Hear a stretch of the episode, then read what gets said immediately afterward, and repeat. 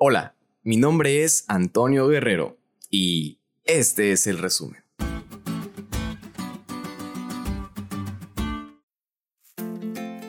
Hey, feliz sábado a todos. Nuevamente hemos concluido una semana más de estudio. Y vaya que aprendimos mucho en estos días. El caso del rey David que estudiamos es un caso tristemente muy repetitivo actualmente en nuestra sociedad pero en él podemos encontrar la solución para poner un alto a este problema. Solo debemos de seguir los siguientes pasos. Número 1. Nuestra condición humana es de. David dejó que su pereza, impulsos y pensamientos pecaminosos se apoderaran de él. Y desde ahí, cada error se hacía cada vez más grande, hasta que se dio cuenta que su condición era débil y que no podía más que necesitaba de un poder divino que le ayudara. Número 2. Arrepentimiento genuino.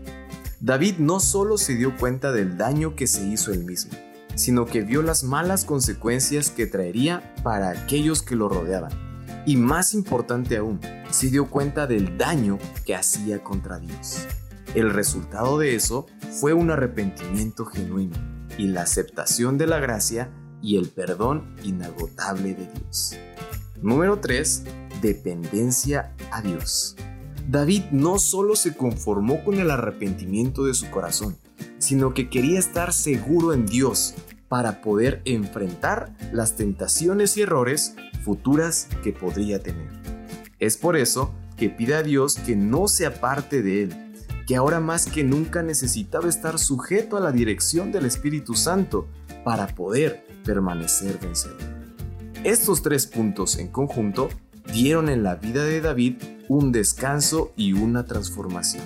De tener un corazón roto por el pecado, Dios lo restauró y recreó en él un corazón limpio y renovado. Y saben, esto mismo es lo que Dios quiere hacer en nosotros.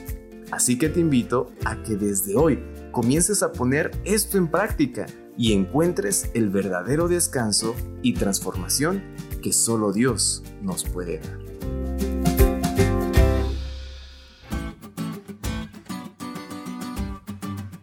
¿Te diste cuenta lo cool que estuvo la lección? No te olvides de estudiarla y compartir este podcast con todos tus amigos. Es todo por hoy, pero mañana tendremos otra oportunidad de estudiar juntos.